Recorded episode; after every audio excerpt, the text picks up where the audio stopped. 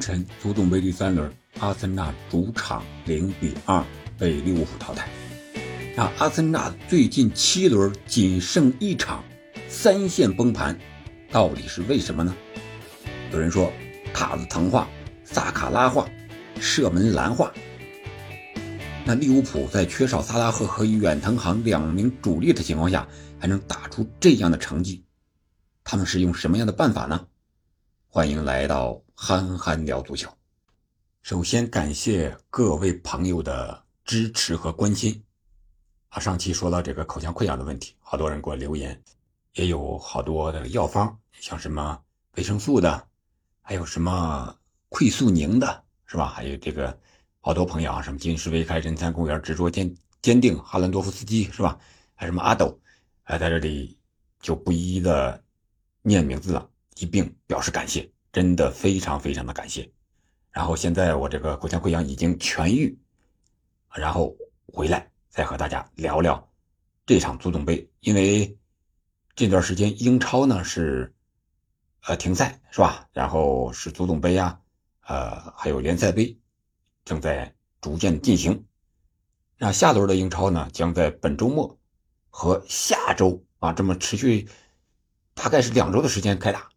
啊，所以说，呃，咱们呢先聊聊足总杯，聊到阿森纳和利物浦啊这场比赛，这场足总杯是非常关键的一场啊，因为两支球队实力、名气和声望在这儿，但是最后取胜的却是客场作战的利物浦。那这样的话呢，阿森纳就是最近七场比赛，包括联赛、欧冠，呃，再加上足总杯，就是已经是。输了六场啊，仅仅是不是输了六场啊？是呃七轮六轮不胜，仅仅是二比零胜了布莱顿，然后是十二月份的十号是联赛第十六轮零比一输给了维拉，当时是被麦金抢了开局，然后他们是可以说是围攻之下吧，也未能攻下维拉，哈弗茨。最后时候有一个绝平进球，但是被判吹罚手球犯规。然后是十三号的欧冠一比一被埃因霍温扳平，这个吧，我倒是觉得是一个战略性的放弃，是吧？因为无论结果如何，已经不影响他们小组头名出线了，可以忽略不计。然后是国内赛场，就是十七号二比零布莱顿，这场呢可以说是阿森纳是吧？兵工厂打出了场威。打出了枪气声啊，他还是相对来说喜欢和他玩对攻的对手啊，这样他的前场的进攻空间就会大，而且他的进攻转化效率、转化速度会更快。然后是二十四日和利物浦在联赛第十八轮一比一战平，也是在安菲尔德先进球，然后被利物浦追平。呃，利物浦呢还有两次中柱。可以说这场平局对阿森纳来说就有一些运气的成分了。然后就是二十九日第十九轮零比二输给了西汉姆联。这场比赛在数据上除了进球之外，阿森纳可以说是狂攻不止啊！控球率是七十四比二十六，射门比是三十比八，但就是不进球，你怎么办？然后三十一日联赛第二十轮。一比二在客场输给了弗洛姆，又是先进球，然后被逆转。这场比赛就可以看出他们的疲态了，就是控球率还可以，百分之六十到百分之四十，但是射门和射正都不如弗洛姆了。射门是十五对十三，落后两次；射正四比三，落后一次。这个可以看出来他们在场上的疲态。然后就是这一场一月八日的这一场二零。二四年的第一场足总杯第三轮，零比二输给利物浦。当然，这一场比赛呢，两支球队都有一定的轮换啊。当然，阿尔特塔这边相对来说可能是有一些人员伤病啊，无奈之举吧。吉维奥尔顶替辛钦科打左后卫，范建阳是回到是吧？呃，打亚洲杯，所以说那边怀特打右后卫，然后若日尼奥呃来到中场首发，把。哈弗茨啊，顶到了锋线，当这个中锋，然后内尔森打边锋，这是算是一个轮换，换下马丁内利，啊，这样一个四三三这么一个阵型，我们可以看到这么多场，阿森纳的一个主力框架，对吧？是门将拉亚，这场比赛呢换了拉姆斯戴尔，拉姆斯戴尔上去发挥还是不错的，然后中卫。是萨里巴和加布里埃尔这两名基本上是不变的啊，从来没有休息过。当然是从萨这个加布里埃尔呃上场之后啊，不是第一轮就开始的。然后两翼没有变化，马丁内利和萨卡，这是几乎是铁打的主力啊，除非是这场比赛不是特别重要，实在或者有伤什么之类的，才让他们来轮换。然后就是后腰赖斯这个点，然后就是厄德高这个点。这是相对来说固定的一个框架，也是主要打法的核心球员。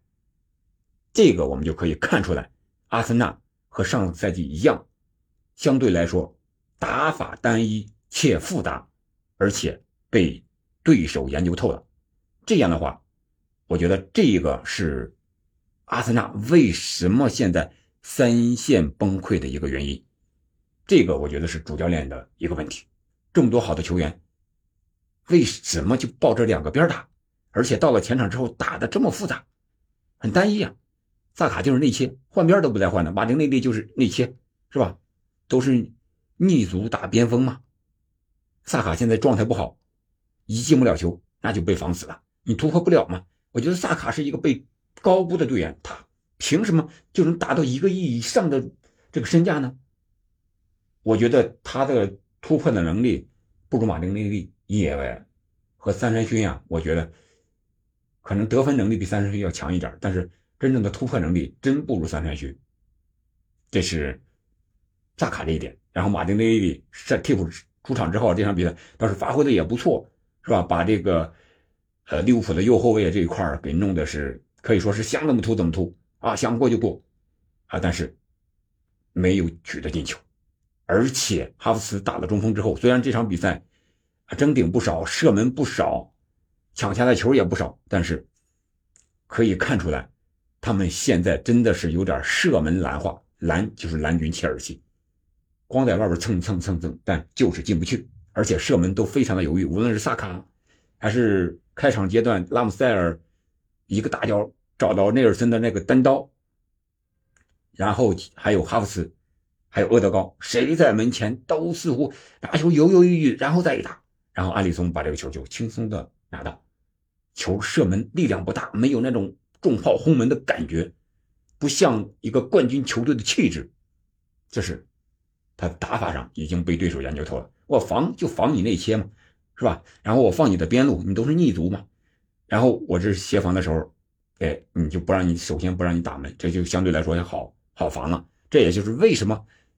你上半场前十分钟射门几乎就是六比零啊，和利物浦，但是又有门柱又有横梁什么之类的滑门而过，但是就是不进，是吧？上半场射门比就是十三比二，但是一到下半场呢，你这个劲儿就不行了。让利物浦研究透之后，利物浦换个劲儿来啊，把这个阵型一调整，一上诺塔，你这个你就打不出来了。啊，你下半场整个射门才多少？才五次射门，而利物浦是十次，是你的两倍，完全就是形势的一个逆转。啊，你没杀死对手，那你就会接受惩罚。最后十分钟，利物浦连进两球，是吧？那你能怪谁呢？只能怪自己一开始没有掌握好自己的得分。这是第一个问题，就是打法简单。第二个，我觉得就是，就是刚才也讲到一点，就是终结能力太差，差得太远。我们早就说过，热苏斯这场比赛上不了，恩凯迪亚替补，哈弗茨可能是阿尔特塔想让他顶到中锋位置，发挥一个中锋的作用，但是我们看哈弗茨这个射门也好，还有带球突破抢断也好，他的那种杀气，眼神里的东西不够。前锋是什么样的？我们可以想象德罗巴。是吧？可以想象哈兰德，可以想象凯恩、哈斯斯，似乎这些人一个都不不具备。他不是一个杀手，他真的不是一个非常冷静的杀手，而兵工厂呢，枪手呢，他缺的是什么呢？缺的是一个那种非常冷静的，能够在任何位置可以开枪射杀敌人的那种狙击手，他现在没有。我觉得这个是东窗需要补强的。最直接的、最表面的一个问题就是得分的效率和能力的问题。这是阿森纳第二个问题，然后就是第三个问题，可能就是玄学或者说是运气的问题了。你看这些比赛里边，他有被逆转的、被绝平的。当然，这个要回溯到他十二月六日那场比赛第十五轮四比三绝杀卢顿，我觉得那场比赛赖斯总秒绝杀是用光了。阿森纳的可以说是一段时间的运气吧。你一支球队想夺冠，不可能靠着绝杀去打败这些弱的球队，是吧？一个赛季下来，你这种比赛逆转绝杀能有多少呢？三场五场，撑死了。你不可能场场都逆转别人吧？运气不可能次次都站在你这边吧？所以说你在遇。这个和弱队之间你用上了，那你在和强队强强对话的时候，咬劲儿要劲儿的时候，你可能这个运气就不站在你这边了，因为你已经用过了。所以我说，这个玄学的东西，可能也是阿森纳所欠缺的，就是整支球队的这种冠军气质，关键时候能咬得住这种东西。但是我曾经也说过啊，呃，好在现在时间还早。东窗刚刚开启，还有弥补的时间和机会，包括阿尔特塔在这个战术调整上，虽然足总杯出局了，但是欧冠、英超这两条最主要的战线，他们还占据有一定的优势，或者说是决呃这个夺冠的可能性，双线争冠对他们来说，或者说拿到一个冠军，这两个。也是完全可以接受，也是一个非常成功的赛季了，可以这么定义的。这个因为这两个是最最重要的锦标，啊，所以说这个阿尔特塔怎么取舍，阿森纳这支俱乐部怎么取舍，这些年轻队员们这个心态怎么调整，对他们来说是非常关键的。然后就是我们说说利物浦吧，利物浦我们知道萨拉赫和远藤航离队了是吧？去打亚洲杯和非洲杯。但是这场比赛呢，上半场可以说，阿森纳压制住了利物浦。利物浦主教练克洛普自己也承认，他没有想到这个阿森纳会做出一定的调整。他主要是把阿把这个哈弗茨啊顶到了个前锋线上这个位置上，打了一个类似四二二二的这么一个阵型，四个后卫加上两个后腰，呃，赖斯和若日尼奥，然后。哈弗茨和厄德高呢打的一个类似双前腰，然后两个前锋是呃内尔森和萨卡，是这么一个阵型。啊，导致呢利物浦这边由于范戴克是吧，还有远藤航、萨拉赫这一个相对来说也是一个中轴线啊，主要这个进攻线和防守线也是人员不整。啊，所以说他们在后场的出球啊非常的麻烦。呃，当然，阿森纳的逼抢也是非常的凶悍。好在他们最后是有运气的加成嘛，没有让对手破门，然后完成了反击。那这样的话呢，呃，在萨拉赫这一块一开始是用的埃里奥特，远藤航呢是麦卡利斯特，两人效果上来说，我觉得不是特别好。埃里奥特个人突破能力，他显然不如萨拉赫，他不是一个边锋型的打法。而麦卡利斯特呢，他不是防守型的一个队员，他更喜欢往前组织进攻、直塞球啊、威胁球啊，这个方面要比远藤航强。但是防守能力这一块和意识上，照远藤航，我觉得还是有差距的。所以说这个问题可以说足总杯给了利物浦克洛普一定的机会去搞实验、搞科研，但是没有完全搞出来。可能下半场一调整，努耶斯打到右边，然后让若塔上去打中间，可能会好一点点。但是六号位这个位置上还是不好解决的。前场相对来说啊，若塔啊，他还是有一定能力能弥补一下萨拉赫所在的空缺，包括加克波是吧？